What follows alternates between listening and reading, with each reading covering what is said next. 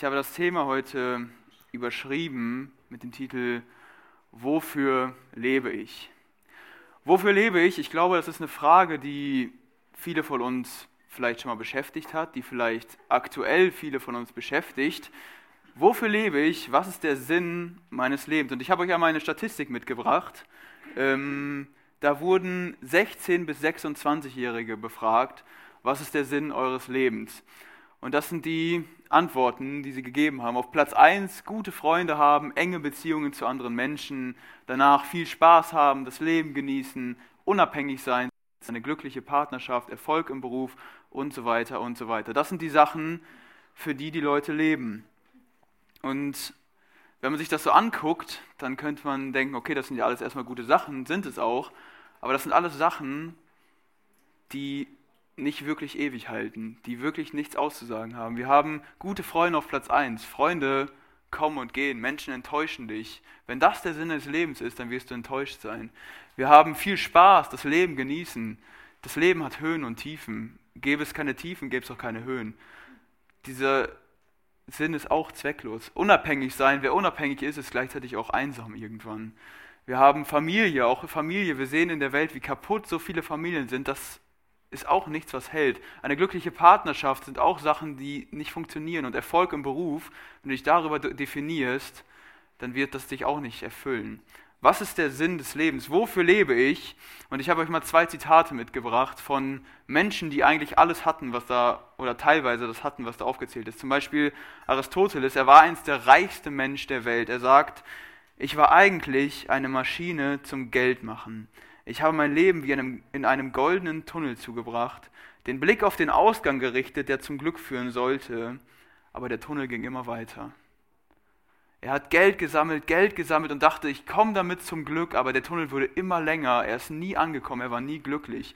Oder Freddie Mercury, der Leadsänger von der Band Queen, sagt, das Bitterste ist, dass du alles auf der Welt haben kannst und doch der einsamste Mensch bist. Der Erfolg hat mich zum Idol gemacht und mir Millionen Pfund eingebracht, aber es hat mir das eine vorenthalten, was wir alle brauchen, eine dauerhafte, liebevolle Beziehung. Auch er hatte Erfolg, er hatte Reichtum, aber auch das hat ihn nicht glücklich gemacht. Und heute werden wir bei Paulus sehen, was sein Sinn des Lebens ist, wofür er lebt. Und er nennt hier zwei Dinge und ich möchte die Predigt deswegen auch in zwei Teile teilen. Und der erste Punkt ist, wofür lebe ich? Wenn das Evangelium mein Leben ist, dann sehe ich alles vom Evangelium her. Ich lese die Verse 12 bis 14, ihr könnt gerne mit aufschlagen, wenn ihr Bibeln dabei habt. Ich will aber, dass ihr wisst, Brüder, dass meine Umstände mehr zur Förderung des Evangeliums ausgeschlagen sind, sodass meine Fesseln in Christus im ganzen Prätorium und bei allen anderen offenbar geworden sind, und dass die meisten der Brüder im Herrn Vertrauen gewonnen haben durch meine Fesseln und vielmehr wagen, das Wort Gottes ohne Furcht zu reden. Der Brief geht hier so richtig los. Wir hatten letztes Mal Dieter den Einstieg gemacht, die Grußworte, das Gebet und so weiter. Und hier geht es inhaltlich los. Und die Philipper, die kannten Paulus und die haben sich sicherlich gefragt, okay, Paulus ist in Gefangenschaft, die haben davon gehört. Wie geht es ihm?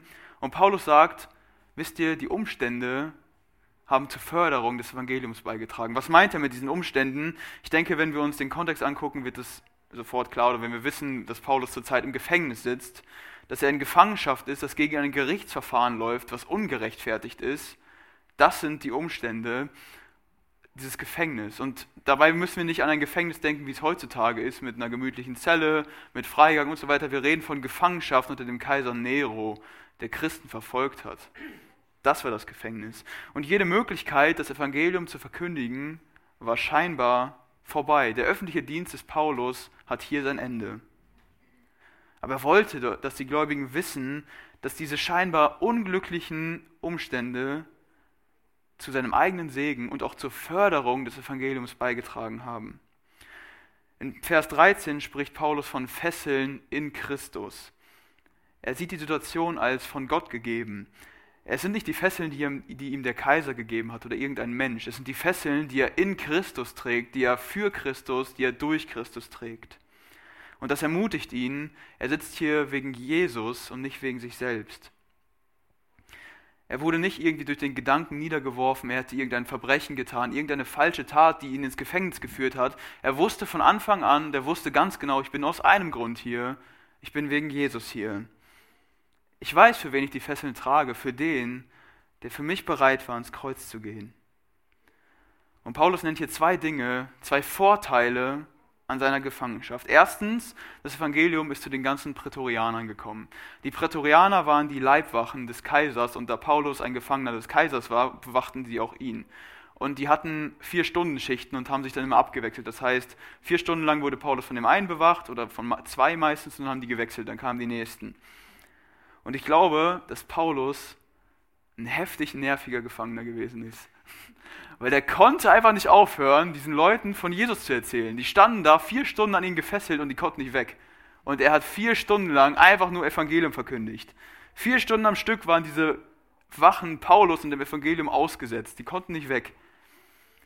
Der Apostel schweigt nicht und so hören nicht nur die Gefangenen, die mit ihm da gefangen sind, sondern auch die Kriegsknechte, die Wärter, die Offiziere, ja sogar der Kaiser selbst was für ein merkwürdiger Gefangener da sitzt, der freut, sich freut und der nicht aufhören kann, von diesem Jesus zu erzählen und von dieser Liebe.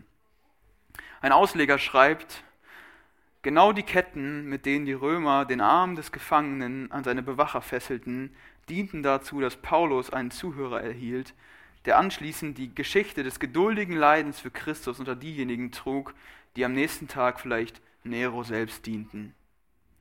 Also wir sehen, dass durch das Gefängnis konnte das Evangelium an neue Leute gelangen, die sonst nie davon gehört haben. Und die zweite Sache, die er hier nennt, ist, andere werden ermutigt, auch Zeugnis zu geben. Durch das Beispiel von Paulus, durch sein Vorbild, der sogar bereit ist, ins Gefängnis zu gehen für dieses Evangelium, werden sie ermutigt. Wenn ein Arbeiter weggenommen wird von Gottes Feld, dann wird Gott auch immer wieder dafür sorgen, dass andere Leute diesen Platz einnehmen, weil Gottes Werk personenunabhängig ist. Und Paulus sitzt im Gefängnis und Gott ermutigt durch den Heiligen Geist andere Leute und sie gehen raus und sie verkündigen vom Evangelium, was eigentlich völlig unlogisch ist, weil eigentlich würde man ja denken, guck mal, wenn der schon gefangen genommen wurde wegen dem Evangelium, warum soll ich dann rausgehen und das Evangelium weitersagen? Das macht ja keinen Sinn. Aber bei Gott schon. Und wisst ihr, Paulus macht mich hier in Philippa komplett fertig. Ich verstehe ihn nicht. Wie kann man so selbstlos sein? Die Philippa, die schicken extra einen Typen dahin mit Geld für Paulus. Das heißt, sie sind einfach besorgt, dass es ihm leiblich gut geht. Sie haben Geld dabei, sie wollen, dass es ihm leiblich gut geht. Und die Gemeinde hat eine enge Beziehung zu ihm. Und die haben alle eine brennende Frage gehabt. Paulus, wie geht es dir? Wie geht es dir da in der Gefangenschaft? Und Paulus sagt, dem Evangelium geht's gut. Nicht ein Wort über sich selber. Dem Evangelium geht's gut. Das ist sein Zentrum. Er denkt nur daran. Und wisst ihr, ich habe euch mal den Brief des Paulus an die Philippa mitgebracht, hätte ich ihn geschrieben. Ich hätte ihn wie folgt geschrieben. Liebe Philippa, ich wünsche euch Gnade und Weisheit im Herrn. Danke für den Beistand und euer Geschenk an mich. Wisst ihr, das ist wirklich mein einziger Lichtblick hier im Gefängnis. Ach, mir geht es nicht gut. Ich sitze hier Tag und Nacht gefesselt an Wachen in dieser dunklen kleinen Zelle es ist kalt, die Wachen sind grob zu mir, sie verspotten mich, ich sehe keine Hoffnung. Und alle Zeit quälen mich diese Gedanken. Warum, Gott? Warum lässt du mich hier in dieser Zelle verrotten? Du hast mich doch damals auf der Straße nach Damaskus berufen, das Evangelium in die Welt zu bringen. Unter die Heiden. Und jetzt? Jetzt sitze ich hier und du siehst mir zu, wie ich hier leide. Ich wäre doch in Freiheit viel wertvoller für dich. Ich konnte noch eine Missionsreise machen und das Evangelium noch weiterbringen. Es ist nicht gerecht, dass ich hier zu Unrecht im Gefängnis sitze. Ich könnte auch euch, liebe Philippa, besuchen kommen, aber nein, jetzt sitze ich hier im Gefängnis. Ich verstehe Gott nicht. Bitte betet dafür, dass ich hier rauskomme und Gott dienen kann. Im Leiden verbunden, euer Paulus. So hätte ich das geschrieben. Ist doch absolut verständlich, absolut menschlich, aber davon sehen wir hier keine Spur bei Paulus. Bei Paulus ist das ganz anders.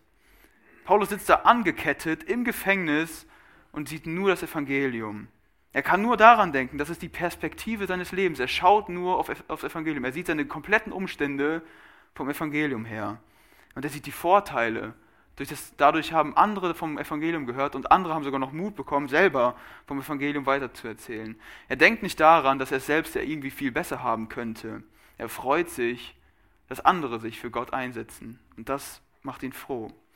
Und er geht in den nächsten Versen noch weiter darauf ein, wie diese Menschen von Jesus weitererzählen. Ich lese einmal die Verse 15 bis 18a.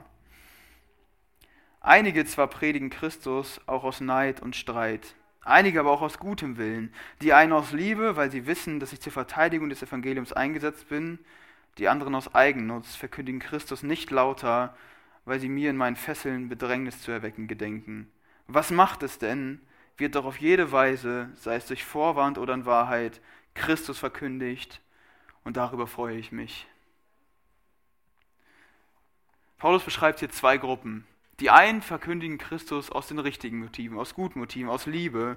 Sie dachten daran, dass der Apostel eingesetzt wurde zum Dienst des Evangeliums, zur Ausbreitung des Evangeliums und aus Liebe zu ihm wollten sie jetzt seinen Dienst weiterführen. Und die anderen hatten schlechte Motive. Sie beneideten wahrscheinlich den Apostel Paulus um seiner Gaben, um seines Erfolges willen und die wollten genau diesen selben Erfolg haben. Sie predigten zwar das richtige Evangelium, aber die hatten die falschen Motive, den falschen Beweggrund. Ich denke nicht, dass es sich hier um ihr Lehrer handelt. Ich glaube, sie hatten die richtige Lehre, aber die falsche Herzenseinstellung.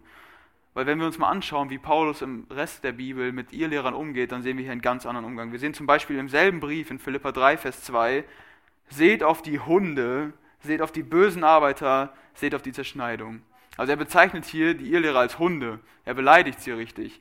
Oder auch in Galater 1, 8 und 9, wenn aber auch wir oder ein Engel aus dem Himmel euch etwas als Evangelium entgegen dem verkünden, was wir euch als Evangelium verkündigt haben, er sei verflucht. Wie wir früher gesagt haben, so sage ich es auch jetzt wieder. Wenn jemand euch etwas als Evangelium verkündigt, entgegen dem, was ihr empfangen habt, er sei verflucht. So spricht Paulus über ihr Lehrer. Sie seien verflucht, das sind Hunde, das sind böse Arbeiter. So spricht er darüber. Und davon sehen wir hier nichts. Hier sehen wir was ganz anderes. Er sagt sogar in Vers 18a, was macht es denn? Wird doch auf jede Weise, sei es aus Vorwand oder in Wahrheit, Christus verkündigt. Und darüber freue ich mich. Paulus freut sich darüber, dass Christus verkündigt wird. Der Apostel freut sich darüber, dass die Predigt von denen Erfolg hat. Es ging ihm nicht um seine eigene Ehre, um seinen eigenen Erfolg. Es ging ihm nur darum, dass der kostbare Name Jesus verkündigt wird. Und es war ihm egal, ob durch sich selber oder durch andere. Er wollte, dass er überall bekannt wird. Und die unreinen Methoden, die die anderen Prediger dabei anwendeten, konnte er allein dem Herrn überlassen, der zu seiner Zeit richtig damit umgehen wird. Das war nicht seine Aufgabe. Was macht es schon, dass andere ihn beneiden, während er hier im Gefängnis auch noch leiden musste? Der Zweck wurde doch erreicht. Christus wurde verkündigt und darüber freut er sich. Das war der einzige Zweck seines Lebens. Ich glaube, um Paulus hier zu verstehen, wäre es sinnvoll, wenn wir diese Situation einmal in die heutige Zeit übertragen. Nehmen wir mal an, wir würden hier gleich alle zusammen als Jugend eine Aktion planen für diesen Sommer. Und irgendwas in der Stadt mit Sportaktionen, mit Evangelium, mit Predigten. Und wir würden gleich Ideen sammeln. Wir hätten wirklich heftig krasse Ideen. Ein innovatives Konzept, auf das noch nie jemand irgendwie so gekommen ist. Und dann gibt es noch eine andere Jugend in Espelkamp. Ich spreche jetzt von einer fiktiven Jugend, mit der wir ein richtiges Problem haben. Die uns hasst und wir wissen das, dass die uns Böses wollen. Und irgendwie gelangt unsere Idee, die wir hier zusammen haben, dahin. Und die nehmen diese Idee und machen genau dieselbe Aktion, eins zu eins, eine Woche bevor wir es eigentlich machen wollten. Wie würdest du dich fühlen? Verraten? Sauer? Betrogen? Genau das ist dieselbe Situation, die Paulus hier hat. Aus bösem, mit bösen Absichten wollen sie ihm schaden, aber er freut sich darüber, weil das Evangelium verkündigt wird. Das ist sein einziges Ziel. Ihm ist es egal, wer das macht. Hauptsache das Evangelium wird verkündigt. Was für ein Mann war Paulus, im Gefängnis von Rom, gefesselt zwischen zwei Wachen, war er voller Freude und am Lächeln darüber, dass das Evangelium weitergebracht wurde. Anstatt über seine Gefangenschaft zu klagen oder über sein Leiden, über seine Bedrückung, die sehr groß waren, er seufzte nicht, er freute sich in seiner Gefangenschaft, weil das Evangelium dadurch gefördert wird. Darüber, dass neue Menschen das Evangelium hören, darüber, dass andere davon weitererzählen und dass einige falsche Motive haben, das mindert seine Freude nicht. Er freut sich trotzdem, weil Paulus wusste, wenn das Evangelium mein Leben ist, dann geht es nicht um mich. Dann geht es nicht um mich, dann geht es nur ums Evangelium. Und wir lernen hier auch noch eine andere Sache. von diesen Menschen, die die falschen Motive hatten. Es ist möglich, den Dienst aus Kraft des Fleisches und aus falschen Motiven durchzuführen. Aus Streit, aus Neid, aus Stolz, aus Habgier. Und da bist du herausgefordert, da bin ich herausgefordert, deinen Dienst, den du tust, immer wieder zu prüfen. Warum machst du das? Warum singst du hier vorne? Warum predigst du hier vorne? Warum gehst du zum praktischen Arbeiten in der Gemeinde? Warum? Wisst ihr, in diesem Bereich habe ich schon versagt. Als ich angefangen habe zu predigen hier in der Jugend, kamen immer danach viele Leute zu mir, die mich richtig gelobt haben und die meinten es nur gut, die hatten keine bösen Absichten und die gesagt haben, du hast es richtig gut gemacht und irgendwann hat es bei mir Klick gemacht und ich dachte, ja stimmt, ja doch, ich habe das richtig gut gemacht, ich kann das richtig gut. Und das war der Moment, wo Stolz in mein Herz kam und wo ich das falsche Motiv hatte. Und ich habe diese Gedanken bei mir gemerkt und mich irgendwann richtig erschrocken, was da bei mir passiert ist. Der auslösende Moment war, da, war ich war, saß irgendwann mal in der Gemeinde und da hat ein Bruder gepredigt und ich dachte mir, ich könnte es besser. Was ein falscher Gedanke. Was eine falsche Herzenseinstellung. Und in dem Moment habe ich verstanden, ich könnte das überhaupt nicht besser. Das ist absolut falsch. Gott ist derjenige, der wirkt. Ohne Gott, ohne seinen Heiligen Geist könnte ich hier vorne noch so eine Show abziehen und coole Ideen haben und noch so kreativ das alles euch weiterbringen, es wird überhaupt nichts bringen. Wenn der Heilige Geist nicht euer Herz berührt, dann wird es überhaupt nichts nützen. Und ich konnte mit Gottes Hilfe dagegen ankämpfen. Und ich weiß nicht, ob ihr euch zum Beispiel noch daran erinnert, als ich über Römer gepredigt habe, habe ich extra am Ende gesagt, gebt mir kein Feedback. Ich wollte es nicht hören. Weil mir einfach nur wichtig war, dass Gott groß gemacht wird und nicht ich selber. Und das war so ein Punkt, wo ich mein Herz überprüfen musste, wo ich immer wieder dran arbeiten musste und wo Gott mir auch Heilung geschenkt hat. Das war es bei mir. Was ist es bei dir? Wo bist du vielleicht in deinem Dienst auch mit einer falschen Herzenseinstellung unterwegs? Prüfe dich. Wenn es um das Evangelium geht, dann geht es nie um mich, dann geht es immer nur um Christus. Als ich diesen Text gelesen habe, habe ich Paulus wirklich, ich habe ihn als so ein Vorbild gesehen. Wie kann man das Evangelium immer nur so vor Augen haben? Paulus sah sein ganzes Leben ganz allein vom Evangelium her. Wie sieht das bei dir aus? Ist das Evangelium Hauptbestandteil deines Lebens? Bist du bereit, alles, wirklich alles vom Evangelium zu sehen? Es gibt einen Grund, dass du noch hier auf der Erde bist, und der ist das Evangelium. Es gibt einen Grund, warum Gott dich genau da hingestellt, wo du jetzt bist, hingestellt hat, wo du bist. Warum du genau in der Schulklasse bist, genau in dem Betrieb, genau neben diesem einen Kollegen. Und der Grund ist das Evangelium. Das Evangelium soll der Dreh- und Angelpunkt deines und meines Lebens sein. Es gibt einen Grund, dass du, wenn du durch die Stadt gehst, deinen alten Schulkameraden wieder triffst. Und der Grund ist das Evangelium. Jede Situation zu nutzen und das Evangelium zu verkündigen, das lernen wir hier. Und manchmal haben wir so eine Angst davor, Licht zu sein, das Evangelium weiterzusagen. Ich will dich ermutigen, erzähle von anderen weiter, erzähle anderen von Jesus weiter. Ich habe vor einiger Zeit ein Buch gelesen, das heißt, was du im Himmel nicht mehr tun kannst. Und da werden die drei Möglichkeiten beschrieben, was passiert, wenn wir jemandem von Jesus erzählen. Da kann auf der ersten Seite, er kann Jesus annehmen. Das ist gut und wir haben gewonnen. Als zweites gibt es die Möglichkeit, dass wir einen Samen sehen, der irgendwann später, vielleicht Jahre später aufgeht. Und das ist auch gut, da haben wir auch gewonnen. Und die dritte Möglichkeit, da sind wir uns, denke ich, alle einig, ist, sie lehnen Jesus ab und das ist schlecht und wir verlieren. Das sind die drei Sachen, die passieren können. Das heißt, in zwei von drei Fällen gewinnen wir. Aber dann habe ich die Bibel gelesen und gesehen, dass das gar nicht stimmt. Lesen wir mal 1. Petrus 4, Vers 14. Wenn ihr im Namen Christi geschmäht werdet, glückselig seid ihr, denn der Geist der Herrlichkeit ruht auf euch. Jedes Mal, wenn du für den Namen Christi geschmäht wirst, weil du Zeugnis gibst, dann wirst du gesegnet und die Herrlichkeit Gottes ruht auf dir. Oder Lukas 6, 22 und 23. Glückselig seid ihr, wenn die Menschen euch hassen werden und wenn sie euch absondern und schmähen um eu, um eu, und euren Namen böse, als böse verwerfen, um des Sohnes des Menschen willen. Freut euch an jedem Tag und hüpft, denn siehe, euer Lohn ist groß im Himmel, denn ebenso taten ihre Väter den Propheten. Ist dir bewusst, dass jedes Mal, wenn du für Gott geschmäht wirst, wenn Leute dich auslachen, wenn du von Jesus erzählst und abgelehnt wirst und Ablehnung erfährst, dass Gott jedes Mal eine Belohnung im Himmel für dich parat hält. Und diese Belohnung lässt alles Irdische wie ein Hungerlohn aussehen. Und mit diesen Versen ändert sich die Tabelle. Wenn Jesus, wenn Jesus angenommen wird, ist das gut. Ein Mensch wird für Jesus gewonnen und wir gewinnen. Wird ein Same gesät, ist das gut und wir gewinnen. Wird Jesus abgelehnt, ist das gut, weil wir im Himmel belohnt dafür werden. Das heißt, du kannst nicht verlieren. Jedes Mal, wenn du von Jesus erzählst, erringst du einen Sieg. Jedes Mal, egal was passiert. Und deswegen will ich dir Mut machen. Geh raus, sei ein Licht, erzähl von Jesus weiter. Du kannst nur gewinnen, du hast nichts zu verlieren. Und wisst ihr, wir sehen hier im Text noch eine weitere Sache. Ich habe es genannt, alles aus deiner Hand nehmen, Herr. Wisst ihr, manchmal gebraucht Gott Umstände, wie bei Paulus hier, die einem nicht gefallen.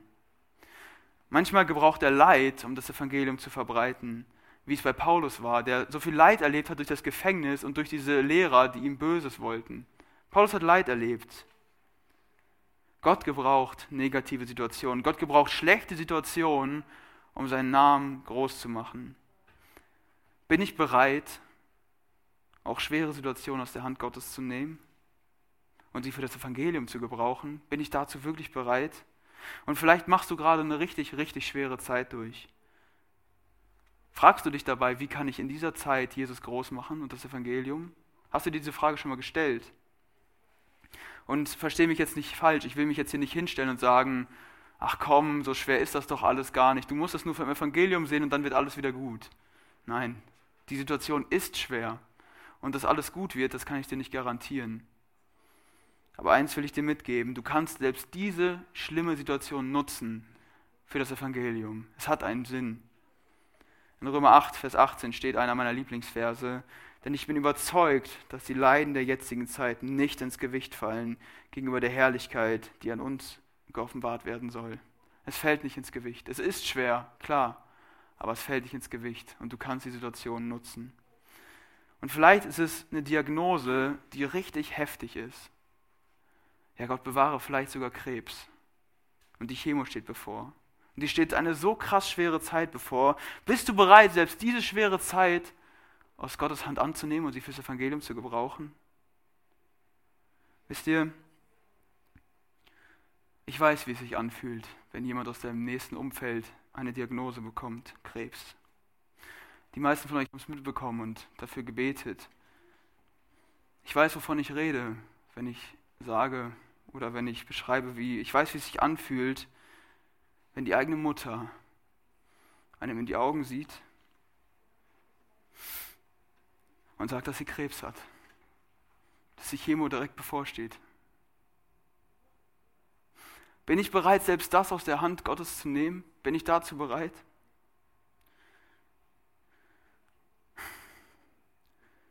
Wisst ihr, meine Mutter hat in der Chemo andere Frauen kennengelernt.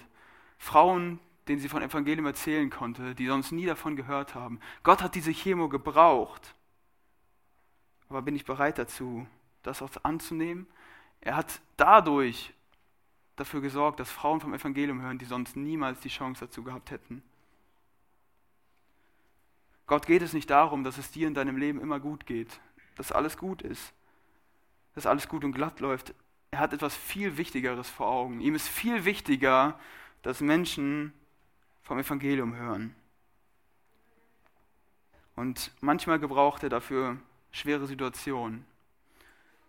Aber es ist das wert, weil das Menschen zu Jesus finden ist viel wichtiger als mein eigenes Wohlergehen, als mein eigenes Leben. Ich möchte dir von Dimitri erzählen. Dimitri ist ein Mann, von dem ich letztens gelesen habe in dem Buch Gottes unfassbare Wege. Und da reist ein Christ durch die Welt und besucht verfolgte Christen und hört, hört sich ihre Geschichten an. Und eine davon möchte ich dir erzählen. Dimitri wurde für sein Glauben eingesperrt in Russland, 1000 Kilometer von seiner Familie entfernt. Keine Chance, sie jemals wiederzusehen. Und da saß er in dieser einsamen, kalten Zelle als einziger Christ unter 1500 Kriminellen. Und immer wieder wurde er gefoltert, aber seine Peiniger konnten seinen Willen nicht berechnen. Denn er hatte zwei geistliche Rituale, die ihn am Leben gehalten haben. Und ich will euch das einmal vorlesen. Die ganzen 17 Jahre stellte Dimitri sich jeden Morgen bei Sonnenaufgang neben sein Bett, das Gesicht Richtung Osten, nahm Haltung an, hob seine Arme zur Ehre Gottes und sang ein Jesuslied. Die Reaktion der übrigen Gefangenen war vorhersehbar. Dimitri schilderte ihr Gelächter, Gejohle, ihre Flüche. Einige schlugen wütend mit ihren Metallbechern gegen die Gitterstäbe. Sie bewarfen ihn mit Essensresten, manchmal sogar mit Exkrementen, um ihn zum Schweigen zu bringen und so das einzig wahre Licht auszulöschen, das jeden Morgen in dieser Finsternis leuchtete. Und das zweite war, also das erste war, er sich jeden Morgen hingestellt und gesungen. Das zweite war, jedes Mal, wenn er irgendwo im Gefängnis ein Blatt Papier gefunden hat, hat er das bei sich in die Gefängniszelle geschmuggelt, hat ein Bibelvers draufgeschrieben. Und da war ein Pfeiler in, seinem, in seiner Zelle, der, wo das Wasser runterlief, der feucht, und er hat sie immer da dran geklebt, als Lobopfer für den Herrn. Und das hat er die ganze Zeit gemacht. Und die Wärter, die sahen das natürlich diese Zettel und die haben ihn dafür verprügelt und ihm diese Zettel weggenommen, jedes Mal. Aber er hat es immer weiter gemacht. Jahr für Jahr tat Dimitri diese Sachen. Und jeden Tag stellte er sich hin und sang sein Lied. Und die Wächter, die versuchten wirklich alles, um ihn das irgendwie auszutreiben.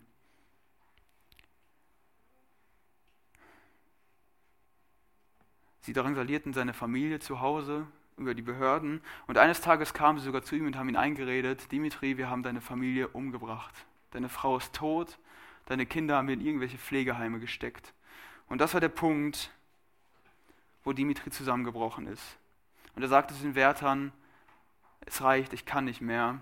Holt mir diesen Zettel, ich unterschreibe ihn und dann kann ich raus. Die ganzen 17 Jahre, die er da gefangen gehalten war, hat ihn eine einzige Unterschrift da drin gehalten. Er musste nur einen Zettel unterschreiben, wo steht, dass er nicht an Gott glaubt. Und er sagt den Wärtern, sie sollen ihm diesen Zettel bringen. Und die sagen, okay, wir kommen morgen früh und bringen diesen Zettel.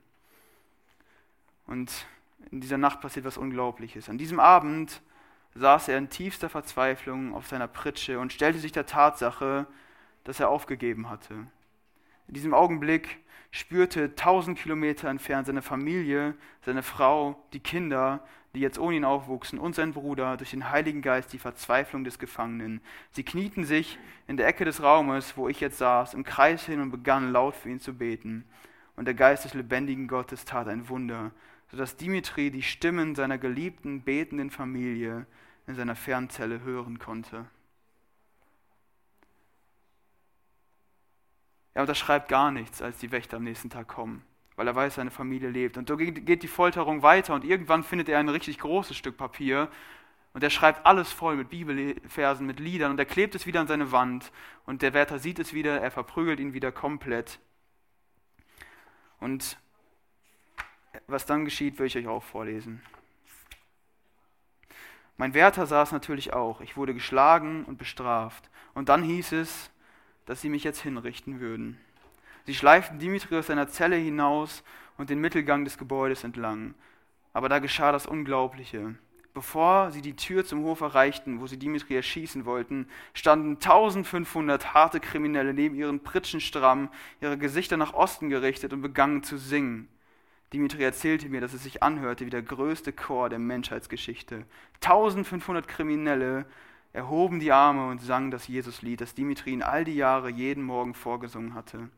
Dimitrios Wärter ließen ihn augenblicklich los, wichen zur Seite, die Gesichter voller Angst. Einer fragte mit zitternder Stimme, wer bist du? Dimitri richtete sich hoch, so hoch und stolz auf, wie er konnte, und erwiderte, ich bin ein Kind des lebendigen Gottes, der Jesus heißt. Das ist eine echte Geschichte. 17 Jahre im Gefängnis, er war ein Pastor, er wäre doch viel besser aufgehoben bei seiner Familie, und bei seiner Gemeinde. Warum? 17 Jahre Gefängnis. Gott nutzte das, damit er da, diesen 1500 Kriminellen, ein Licht sein kann, die sonst niemals vom Evangelium gehört hätten. Gott gebraucht schlechte Umstände. Und wisst ihr, manchmal, manchmal geht Gott sogar über Leichen, um das Evangelium zu verkündigen.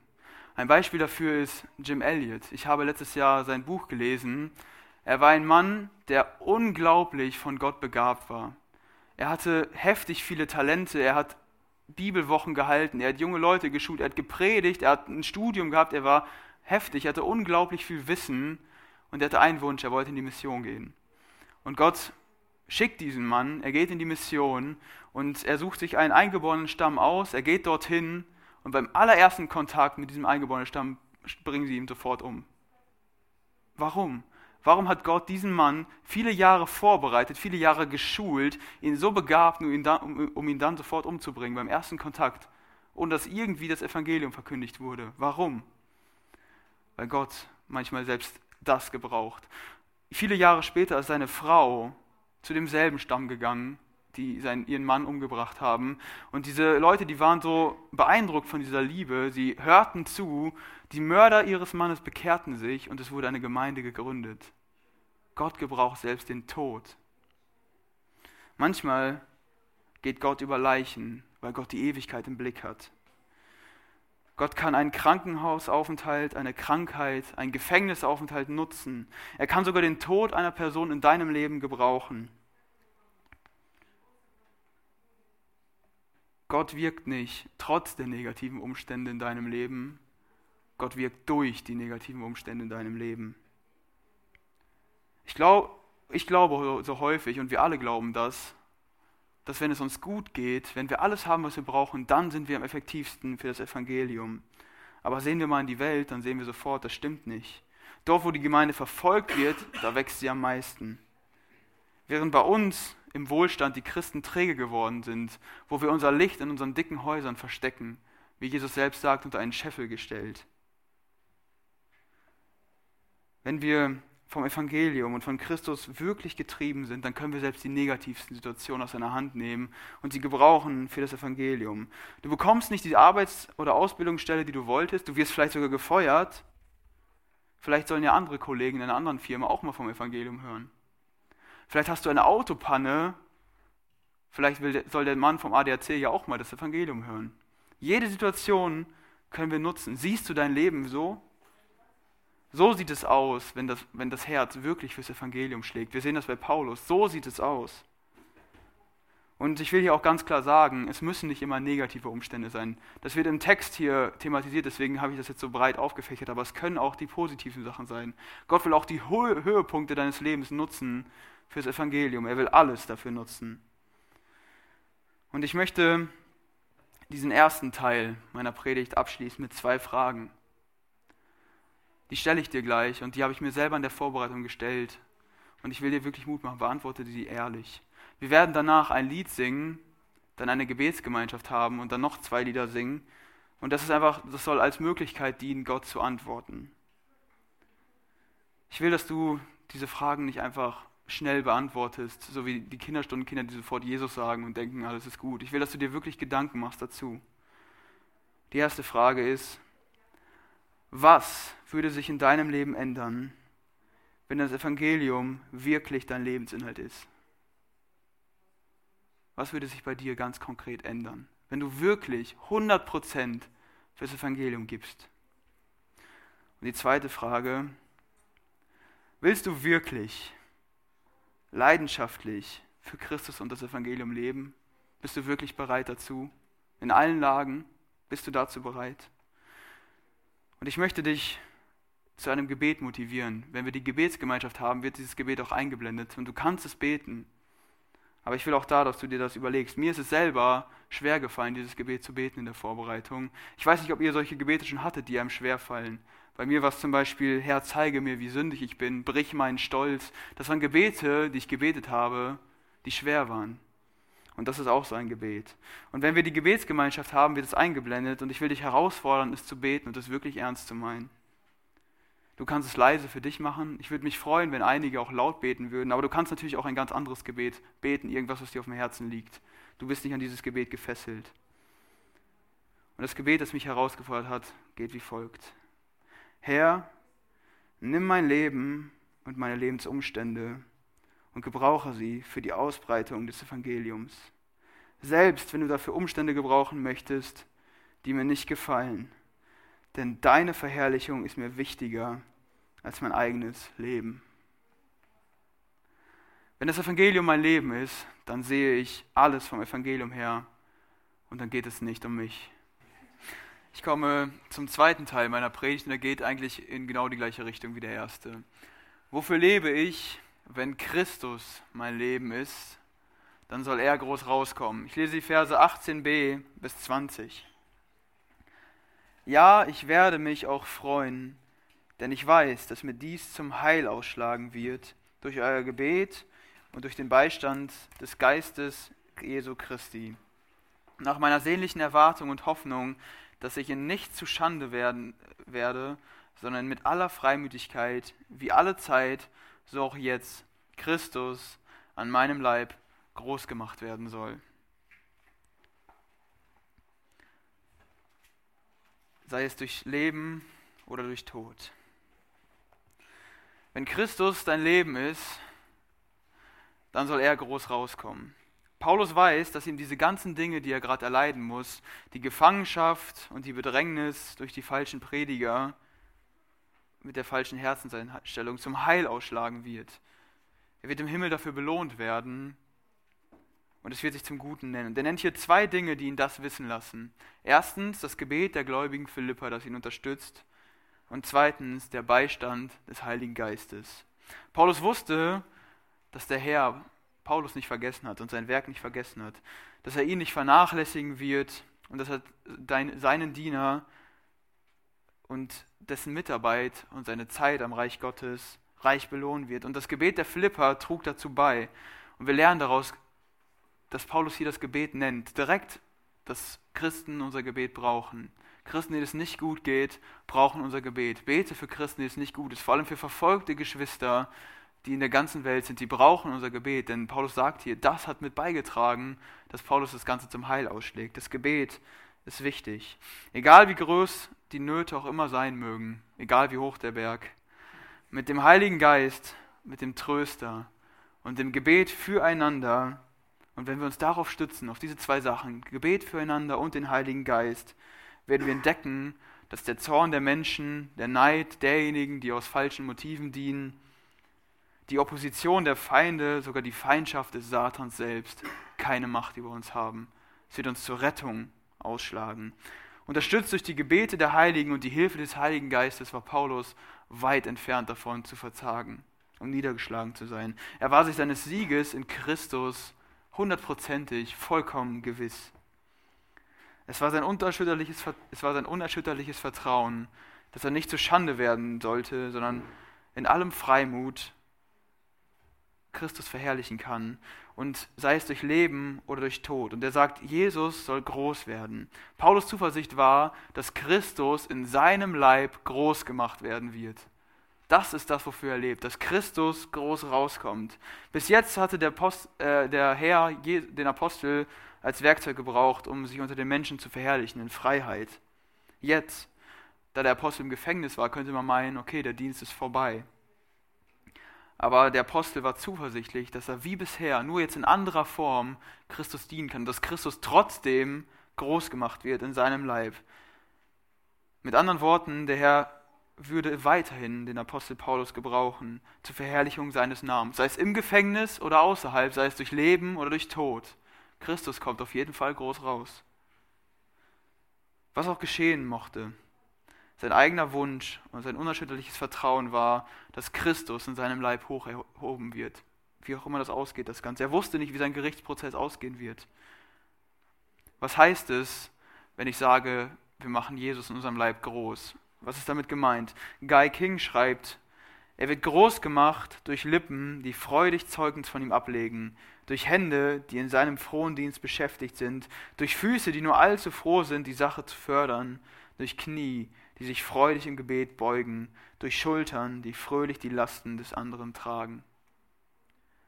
Er wird mit allem, was wir tun, groß gemacht. Der ganze Leib ist hier erwähnt. Jedes Glied wird gebraucht, um Jesus groß zu machen. Alles, was du hast, ist notwendig und kannst du gebrauchen, um Jesus groß zu machen. Alles. Wie sieht das bei dir aus? Kommt Jesus in deinem Leben groß raus? Oder bist du selbst groß bei dir im Leben? Johannes, der Täufer, sagt in Johannes 3, Vers 30, er muss immer größer werden und ich immer geringer. Das sagt Johannes der Täufer und ist das auch deine Lebenseinstellung? Jesus soll immer größer werden und ich immer kleiner? Strahle ich seine Herrlichkeit aus? Mache ich ihn dadurch groß? Wenn du ungerecht behandelt wirst in der Schule oder auf der Arbeit, dann bete, dass Gott dir zeigt, wie du durch deine Reaktion Christus groß machen kannst. Wenn du einsam bist, dann bete zu Gott, dass er dir hilft, in dieser Einsamkeit Christus groß zu machen, indem du ihn lobst. Wenn dich Menschen um dich herum in den Wahnsinn treiben durch ihr Verhalten, dann bete dafür, dass Gott dir hilft, ihn groß zu machen, indem du in Liebe und Geduld mit diesen Menschen umgehst und nicht ausrastest. Hilf mir dabei, Herr, alles, was ich habe, zu nutzen, damit du groß rauskommst. Sowohl die guten als auch die schlechten Zeiten. Wie kann ich Gott in meinem Höhepunkt des Lebens groß machen? Diese Klausur, die ich wie durch ein Wunder bestanden habe, wie kann ich Gott dadurch groß machen? Indem ich davon erzähle und ihn lobe, damit er groß rauskommt und nicht ich selber. Paulus sagt hier, in den Versen alle Zeit war es bei mir so, dass Jesus groß rauskommen wollte. Zu jeder Zeit. Jesus möchte, dass du ihn groß machst, wenn alles gut läuft und wenn alles richtig schlecht läuft. Wenn es dir gerade gut geht und wenn es dir schlecht geht. In Armut, in Reichtum, in Krankheit und in Gesundheit. Wenn dich die Menschen mögen und wenn die Menschen dich verachten. Jesus, ich möchte dich groß machen, wenn ich ruhig bin und wenn ich aufgewühlt bin, wenn ich einsam bin und wenn ich nicht einsam bin. Jesus soll in jeder Lebenslage der Mittelpunkt sein, damit er groß rauskommt. Immer. Das ist wahre Anbetung und das ist die Folge, wenn Jesus dein Leben ist. Dann soll er groß rauskommen. Der zweite Punkt in diesem Text, den wir sehen, ist, dann lebe und sterbe ich für ihn. Ich lese die Verse 21 bis 26. Zuerst in Vers 21. Denn das Leben ist für mich Christus und das Sterben Gewinn. Und da muss man eigentlich erstmal stehen bleiben, um diesen Vers überhaupt in seiner ganzen Aussagekraft zu verstehen. Paulus sitzt hier im Gefängnis, er weiß nicht, wie dieser Gerichtsprozess ausgeht, ob er sterben oder leben wird, aber er sagt, Leben ist für mich Christus und Sterben ist mein Gewinn. Das ist die Lebensphilosophie des Paulus. Er lebt nicht für Ruhm, für Geld, für irgendwas Materielles, für Vergnügen, sondern nur für Christus. Wenn er für irgendetwas Materielles leben würde, dann wäre Sterben kein Gewinn, dann wäre Sterben Verlust, weil dann verliert er es. Aber das war bei Paulus nicht so. Sterben heißt für ihn, bei Jesus zu sein und deswegen ist Sterben Gewinn. Joe Howard schreibt, für den Apostel war der Tod kein dunkler Tunnel, in dem all unsere Schätze ganz schnell der Vernichtung preisgegeben werden, sondern ein Ort des gnädigen Übergangs, ein überdachter Weg, der zum Licht führte. So hat Paulus über seinen Tod gedacht. Für ihn war Sterben Gewinn. Und das führt ihn zu dieser Aussage. Und er sagt, dass Jesus alle Zeit der alleinige Gegenstand vor seinen Augen war, bei allem, was er tat. Ich finde es auch faszinierend. Bei mir steht hier in der Elberfelder, steht nicht, Christus ist mein Leben, sondern mein Leben ist Christus. Ihr kennt das Lied, wir singen es immer andersrum, aber hier steht, mein Leben ist Christus und nicht Christus ist mein Leben. Und ich habe mich gefragt, wieso? Warum steht hier, mein Leben ist Christus? Und ich glaube, es gibt einen großen Unterschied zwischen diesen beiden Aussagen, obwohl die genau gleich klingen. Wenn wir sagen, Christus ist mein Leben, dann trifft das auf jeden Christen zu, auf den stärksten und den schwächsten Christen, weil unser Leben in Christus selbst begründet ist. Durch Jesus Christus werden wir ewig leben und das Leben haben wir nur durch ihn. Wer den Sohn hat, der hat das Leben. Also ist in Christus mein Leben. Christus ist mein Leben. Aber das, was er hier sagt, ist was anderes. Er sagt, mein Leben ist Christus. Er sagt nicht, ich habe durch Christus Leben, sondern mein Leben, alles, was ich habe, gebe ich Christus. Das ist das, was er hier meint. Mein Leben ist Christus. Er redet nicht von einem Leben, das die Gläubigen in Christus besitzen, sondern der Zweck und Sinn seines Lebens war Jesus. Christus war der Ausgangspunkt und das Ziel seines Lebens. Für Paulus gab es nur einen Gegenstand, mit dem er sich alle Zeit beschäftigte und auf das sein Blick stets gerichtet war, und das war Jesus. Ist Christus der Gegenstand vor deinen Augen jeden Tag, wenn du aufstehst? Beschäftigst du dich Tag für Tag mit ihm? Ist er der Beweggrund für alles, was wir sagen, was wir tun, was wir denken? Für Paulus besaßen nichts einen Wert außer Christus. Die Welt und alles, was zur Welt gehört, sowie seine Vorrechte die er hatte, die Vergnügung und so weiter, das war alles nichts. Christus war ihm teuer und er war ihm mehr wert als alles andere. Ihm wohlgefällig zu sein, ihm nachzufolgen, sich in ihm zu verlieren, das war sein Leben. Wie sieht es bei dir aus? Ist dein Leben Christus? Paulus beschreibt diese beiden Seiten, auf die er hier eingeht, Leben oder Sterben für Christus in den nächsten Versen noch weiter. Wir lesen 22 bis 26. Wenn aber das Leben im Fleisch mein Los ist, dann bedeutet das für mich Frucht der Arbeit. Und dann weiß ich nicht, was ich wählen soll. Ich werde aber von beidem bedrängt. Ich habe Lust abzuscheiden und bei Christus zu sein, denn es ist weit besser. Das Bleiben im Fleisch aber ist nötiger um euretwillen. Und im Vertrauen hierauf weiß ich, dass ich bleiben und bei euch allen bleiben werde. Zu eurer Förderung und Freude im Glauben, damit euer Rühm überreich wird in Christus Jesus durch mich bei meiner Rückkehr zu euch. Wir sehen hier, er ist hin und her gerissen. Er weiß Leben und Sterben. Leben, ich kann Frucht für ihn bringen, ich kann ihm dienen. Sterben, ich bin bei Christus. Er weiß nicht, was er wählen soll. Es ist quasi eine Win-Win-Situation. Es ist beides gut. Wenn er hier bleibt, kann er noch leben und Frucht bringen. Und wenn er stirbt, kann er bei Jesus sein, dem einzigen Ziel und dem einzigen Inhalt seines Lebens. Das ist eine schwere Entscheidung, weil er sehnt sich so sehr danach, bei Gott zu sein. Aber er denkt hier nicht an sich. Er sieht, für die anderen wäre es besser, wenn ich hier bleibe. Für die anderen ist es besser, weil ich kann sie noch stärken, ich kann sie im Glauben erbauen. Er ist komplett selbstlos. Und er sagt hier auch, ich weiß, dass ich noch bleiben werde. Und ich frage mich, woher weiß er das? Und dann habe ich Psalm 25, Vers 14 gelesen. Der Herr zieht ins Vertrauen, die ihn fürchten, und sein Bund dient dazu, sie zu unterweisen. Also der Herr teilt sich denjenigen mit, die nahe, ihm nahe sind. Und deswegen wusste Paulus das.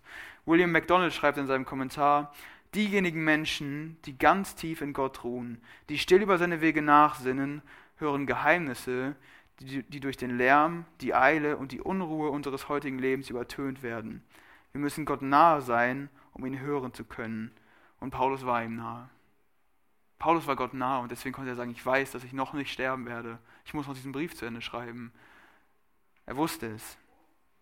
Wie schön ist es hier, diese Gesinnung von Paulus zu sehen, diesem treuen Diener, der überhaupt nicht an sich selbst denkt. Dachte er an den Tod, konnte das nur Gewinn für ihn sein. Dachte er ans Leben, freut er sich, weil er den Philippern dienen kann. Und das war sein Lebenssinn. Es lohnt sich für Jesus zu leben, wenn Christus der einzige Lebensinhalt ist. Und trotzdem wäre es natürlich für seine persönliche Freude besser, wenn er sterben würde und bei Christus wäre. Aber wenn er doch, jedoch an Christus und an seine Interessen denkt, dann sieht er und das Wohl seines Volkes, dass es sinnvoller ist, wenn er noch hier bleibt, um die anderen zu ermutigen. Seine Gegenwart war nötiger und er hielt es für die Mühe wert, noch im Fleisch zu bleiben, für die anderen. Und Vers 26 ist dann sein Ziel, damit euer Rühmen überreich wird in Christus Jesus. Das war sein Ziel, deswegen wollte er noch bleiben, damit Christus bei den Philippern groß gemacht wird. Willst du bei Jesus sein? Hast du auch in dir diese tiefe Sehnsucht, wie Paulus hier, ich, Sterben ist mein Gewinn. Oder bist du in dein Leben vertieft, in deine Probleme und lebst einfach nur mit der Perspektive auf die Welt und hast die Perspektive Ewigkeit verloren? Paulus hat diese Gewissheit, diese Vorfreude auf den Himmel und die kannst du auch haben. Sterben ist für dich kein Verlust, Sterben ist für dich Gewinn. Kein Abschied, kein Ende. Sterben ist das Beste, was passieren kann. Christian hat letztens in seiner Predigt von einer Frau erzählt, die sich mit einem Löffel begraben lassen hat. Weil sie hat zu Hause immer den Tisch gedeckt und hat immer abgeräumt und dann wurde ihr immer gesagt, ja, den Löffel noch nicht. Weil das Beste kommt noch, der Nachtisch kommt noch. Und deswegen hat sie, diesen, hat sie gesagt, ich will mit dem Löffel begraben werden, weil das Beste kommt noch, der Himmel kommt noch. Und diese Einstellung können wir Christen haben. Und wir sehen hier noch einen weiteren Aspekt bei Paulus, wie er sich investiert in andere. Und wisst ihr, ich selbst bin eigentlich ein perfektes Beispiel dafür, oder ein gutes Beispiel, wie es aussehen kann, wenn sich Leute in einen investieren. Ich habe in meinem Glaubensleben unglaublich davon profitiert, dass sich Leute in mich investiert haben, dass sie sich meiner angenommen haben, dass ich mitgenommen wurde. Ich weiß noch, wir haben die Gemeinde gewechselt und ich kam hier in die Teenie, ich kannte fast niemanden. Und ich wollte nach der Teenie direkt nach Hause, ich war schon auf dem Weg zum Auto und dann kam Sarah Freund damals zu mir und hat mich eingeladen und gesagt, komm, wir machen noch was mit allen Leuten, komm mit. Und ich wurde mitgenommen und so kam ich in eine Freundesgruppe rein. Ich wurde mitgenommen und ich durfte viele Leute da kennenlernen, mit denen ich auch heute noch richtig gut befreundet bin. Ich durfte im Glauben wachsen. Ich hatte Leute, die mich mitgenommen haben. Ein Timon, ein Tim, eine Vivian, eine Damiana, Menschen, die mich immer mitgenommen haben zur Kirche, die mich aufgebaut haben. Und später habe ich dann auch noch enorm davon profitiert, dass reifere Christen sich meiner angenommen haben und mich unterstützt haben, mich, sich in mich investiert haben. Sie haben mich gesehen und sie haben mir geholfen. Die unzähligen Stunden, die ein Michi Ferderer, ein Christian Ferderer, ein Rudi Unrau, ein Alex Esau, ein Dennis Penner in mich investiert haben, das ist unfassbar. Die mich gefördert haben, die mich unterstützt haben, die so viel Blödsinn von mir ertragen haben, das ist unfassbar. Das Feedback, die Hilfestellung für meine Dienste war unglaublich wertvoll. Ohne diese ganzen Menschen wäre ich niemals hier heute vor euch und würde diese Predigt halten. Niemals. Warum erzähle ich das? Einfach als Beispiel, wie es aussehen kann, wenn wir uns investieren in andere Gläubige, wie es sich lohnt. Und der Herr möge sie alle dafür reich belohnen, dass sie das bei mir gemacht haben. Es lohnt sich, für andere im Glauben da zu sein. Ich will dir Mut machen, investiere dich in andere, in andere Christen. Ich finde das so cool, dass wir schon viele haben, die das machen, dass wir Leute haben, die Kinderstundenmitarbeiter sind, die sich jede Woche in diese kleinen Kinder investieren. Dass wir Leute in der Jugend haben, die sich bereit erklärt haben, ich werde einen Hauskreis übernehmen, die sich jede Woche oder alle zwei Wochen, wie auch immer ihr euch trefft, investieren in die Menschen, die in ihrem Hauskreis sind. Ich will euch Mut machen, macht das auch über den Hauskreis hinaus. Seid für die Menschen da. Ich bin aber auch froh, dass wir so viele Leute haben, die jetzt keinen offiziellen Dienst haben, die aber inoffiziell jedes Mal da sind, die Leute ansprechen, die sich in andere investieren, die ein offenes Ohr haben, die zuhören, die auf Leute zugehen. Weißt du, das ist deine Aufgabe bei jedem Jugendabend, bei jedem Gottesdienst. Investiere dich in andere, sei für andere da. Nimm andere mit. Ich habe so viel davon profitiert, dass Menschen sich in mich investiert haben. Und deswegen ist es für mich auch so ein Anliegen, das selber auch zu machen. Und ich wünschte mir, dass es für dich auch ein Anliegen wird. Investiere dich in andere. In die, die noch nicht so lange im Glauben dabei sind, dass sie eine feste Grundlage entwickeln, auf der sie bauen können. Nimm andere mit zur Jugend, zur Aktion. Fahr sie nach Hause mit deinem Auto. Es ist ein Beispiel dafür, Jona. Jona ist einer meiner besten Freunde. Wisst ihr, wie wir uns kennengelernt haben? Ich habe ihn nach Hause gebracht nach der Jugend. So haben wir uns kennengelernt. Und wir haben immer in diesem Auto gesprochen.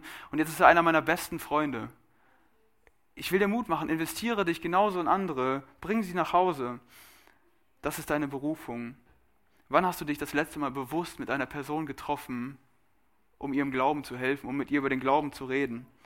Bist du bereit, Zeit und Geld zu opfern, um für andere da zu sein? Wir haben Personen in der Jugend, die dringend deine Hilfe brauchen. Wir haben Personen in der Gemeinde, die dringend deine Hilfe brauchen. Paulus sagt, das ist der Sinn seines Lebens. Deswegen bleibt er noch hier, damit er sich in andere investieren kann. Ob wir leben oder ob wir sterben, Christus soll darin verherrlicht werden. Wir haben uns heute die Frage gestellt, wofür lebe ich?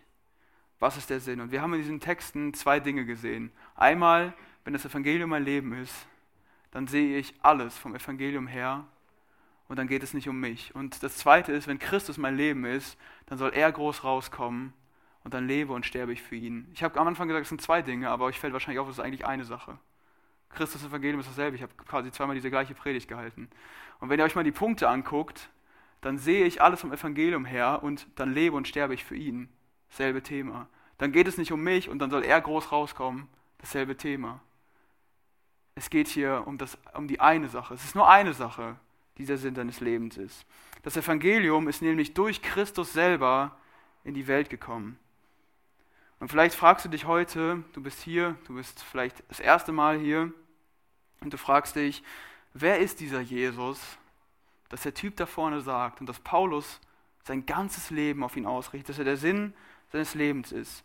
Paulus selbst war einst ein Verfolger von Christen. Er war ein Feind von Jesus und hier beschreibt er, dass Jesus sein höchster Stellenwert ist. Was ist passiert? Wer, wer ist das? Wer ist dieser Jesus, der das wert ist? Wisst ihr, Paulus hat verstanden, wer Jesus ist und dass er es wert ist, sein ganzes Leben für ihn hinzugeben. Er hat verstanden, was Jesus für ihn getan hat, um ihn zu retten. Als er auf dem Weg nach Damaskus war, um die Menschen zu verfolgen, die Jesus nachfolgten, erschien ihm ein grelles Licht. Und er fiel auf den Boden und seine erste Frage war, Jesus, wer, oder wer bist du? Jesus war da und er hat ihn gefragt, wer bist du? Wer ist dieser Jesus? Warum sollte ich ihn als mein Lebenssinn nehmen? Wer ist es? Er lebte nur 33 Jahre, er ist nur ein paar hundert Kilometer weit gekommen, er hatte keine besonders hohe Bildung und jetzt 2000 Jahre später spricht dieser Typ hier vorne davon, dass er der Sinn deines Lebens ist. Und auch Paulus sehen wir, dass er der Sinn ist. Warum? Wer war er? War er ein Rebell? War er ein Politiker, ein geistlicher Führer? Jesus, wer bist du? Warum kann ich dir nicht entkommen? Warum bist du überall? Weißt, weißt du, er ist der Sohn Gottes, er ist der ewige Herrscher. Und bevor es die Zeit selber gab, gab es Jesus. Jesus selber sagt von sich selber, dass er Gott ist. War er das? Jesus, bist du der, der du sagst zu sein? Wir sehen, dass er Sünden vergibt, dass er göttliche Wunder vollbringt in der Bibel. Und ist jemals ein Mensch gestorben wie er? Blitze und Donner zuckten auf einmal durch den Himmel. Die Erde bebt. Es war mitten am Tag auf einmal völlig dunkel. Gräber tun sich auf und Menschen gehen umher. Der Vorhang im Tempel zerreißt in zwei. Ist jemals so jemand gestorben? Jeder, der Jesus am Kreuz sieht, muss anerkennen, wer er ist und wird davon bewegt. Diese Leidensgeschichte von Jesus, wie sie die Peitsche rausholen mit spitzen Metallstücken dran, wie sie ihn auf seinen Rücken so lange einschlagen, bis er komplett offen ist und er kaum noch aufstehen kann. Und die ihm eine Dornkrone auf den Kopf setzen das Blut läuft das Gesicht runter. Währenddessen lachten sie und spuckten ihn an. Sie schlugen ihn ans Kreuz, sie stellten ihn auf wie so ein Verbrecher und während des ganzen Prozesses hätte Jesus nur ein einziges Wort sagen müssen oder einmal schnippen müssen. Und sofort wären tausende Engel, die schon das Schwert gezückt hatten, gekommen und hätten alle umgebracht, die da irgendwas zu sagen hatten, hätten die ganze Welt und ihre ganze Existenz ausgelöscht. Aber Jesus sagt nein. Für dieses Ende, für diesen Tod bin ich geboren. Dafür bin ich hier. Er hat dabei an dich ganz persönlich gedacht. Er hat das perfekte Leben geführt, ohne Sünde, was du und ich niemals führen könnten. Und wenn wir das annehmen, dann wird uns dieses Leben angerechnet. Er trug die Strafe, er trug den Tod, damit du, damit ich ewig leben kann. Das tat er für dich. Und deswegen ist es wert, der Sinn des Lebens und der Mittelpunkt des Lebens zu sein. Und weißt du, das startet mit einer einfachen Entscheidung. Du kannst heute die Entscheidung für Jesus treffen. Du triffst diese Wahl. Und das kannst du heute gerne machen. Du kannst gerne später auf mich zukommen und wir können gerne darüber sprechen. Und das ist die menschliche Seite der Erlösung. Es gibt immer zwei Seiten bei der Erlösung. Es gibt eine menschliche Seite und eine göttliche. Und häufig betonen wir die menschliche mehr, aber ich will hier auch mal die göttliche darstellen. Wir sagen immer, ich entscheide mich für Jesus. Ich habe Gott gefunden. Aber es gibt auch die andere Perspektive. Wir müssen auch Gottes Seite sehen. Gott findet dich. Gott entscheidet sich für dich. Er rettet dich. Und Paulus wusste ganz genau, wie er sich anfühlt. Er war auf dem Weg nach Damaskus und plötzlich dieses Licht. Er hat Gott nicht gesucht. Gott hat ihn gesucht. Gott hat ihn gefunden. Gott sucht dich.